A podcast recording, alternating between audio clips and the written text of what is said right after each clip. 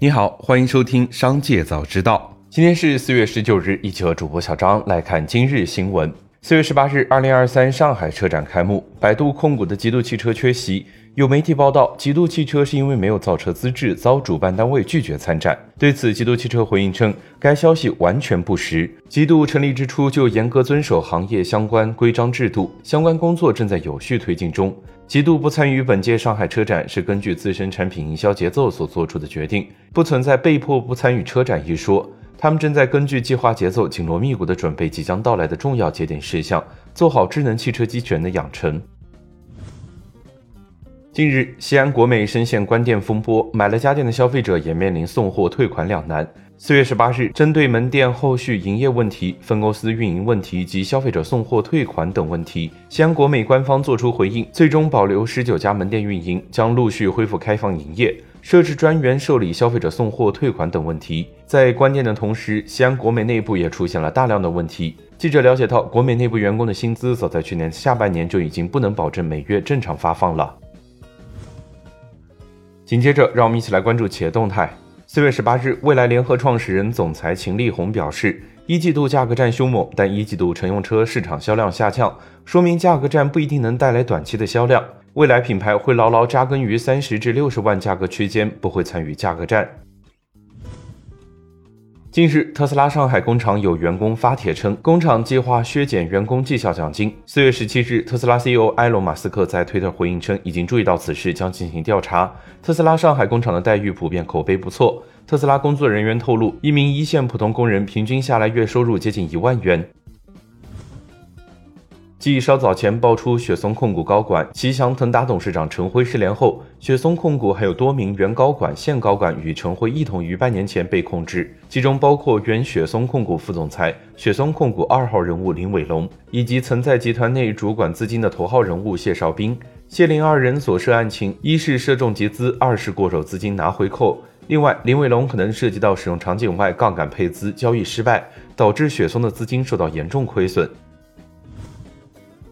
从警方了解到，成功学大师杨涛明及其团队已被浙江警方以诈骗罪立案调查，三十多人已被警方刑拘。民警透露，杨涛明是假名，其本人文化程度仅有高中学历。在学员的描述中，杨涛明宣称能把一根头发卖出六点零八万元天价。被他激发潜能后，学员能口吞火把，脚踩火炭。有弟子表示，交钱后并没有得到成功的秘诀，而只是依照话术本给杨涛明免费打工，招揽更多人报名。课程的价格从五千八到六十万不等。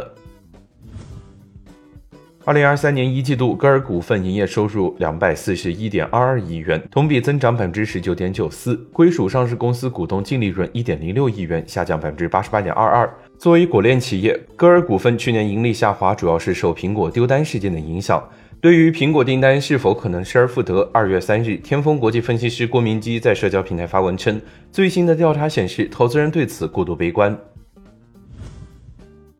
四月十八日，胡润研究院发布二零二三全球独角兽榜，列出了全球成立于两千年之后，价值十亿美元以上的非上市公司。总体来看，全球有一千三百六十一家独角兽企业。美国以六百六十六家独角兽企业排名第一，中国以三百六十一家独角兽企业排名第二。从企业角度，排名前三的企业分别是字节跳动、SpaceX 公司、蚂蚁集团，价值分别为一点三八万亿元、九千四百五十亿元、八千三百亿元。紧接着，再让我们一起来关注产业消息。对中国经济是否陷入通缩的讨论，国家统计局新闻发言人傅林辉四月十八日在国新办新闻发布会上表示。当前中国经济没有出现通缩，下阶段也不会出现通缩。傅林辉表示，国际上通货紧缩的定义是物价总水平持续下降，往往还伴随着货币供应量的减少和经济衰退。但一季度中国经济运行情况来看，居民消费价格保持温和增长，广义货币供应量较快增长，经济增速比二零二二年四季度回升，整体上都不存在通货紧缩的情况。截至四月十六日，百强房企中有四十三家披露了雇员和薪酬数据，其中三十五家员工数量同比减少，累计减少了十二点四万人。共有六家房企年内减员超过五千人，力度最大的是碧桂园，减少了三万零七百七十三人，相当于新城控股和绿城中国两家公司的员工总和。其次是融创、富力、万科、新城和中粮。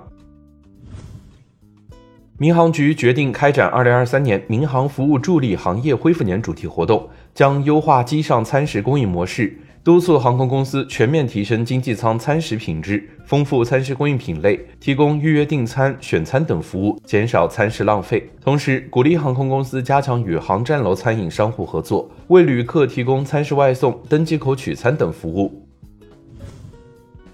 最后，再我们把目光放向国际。人工智能开发机构 OpenAI 的首席执行官山姆·奥特曼最近表示，ChatGPT 的研究策略巨型 AI 模型模式已经结束，目前尚不清楚未来的进步究竟来自于何处。奥特曼的声明表示，在开发和部署新 AI 算法的竞赛中出现了意想不到的转折，未来人工智能的进步将需要新的想法。Twitter CEO 埃隆·马斯克最近表示，考虑到 Twitter 随后的价值下跌，他去年收购这家社交媒体公司是否在财务上的明智还有待确定。但他坚持认为有些东西是无价的。在此次采访中，马斯克承认他最近对 Twitter 的估值为两百亿美元，比当初四百四十亿美元的收购价下降了一半以上。以上就是今天商界早知道的全部内容，感谢收听，明日再会。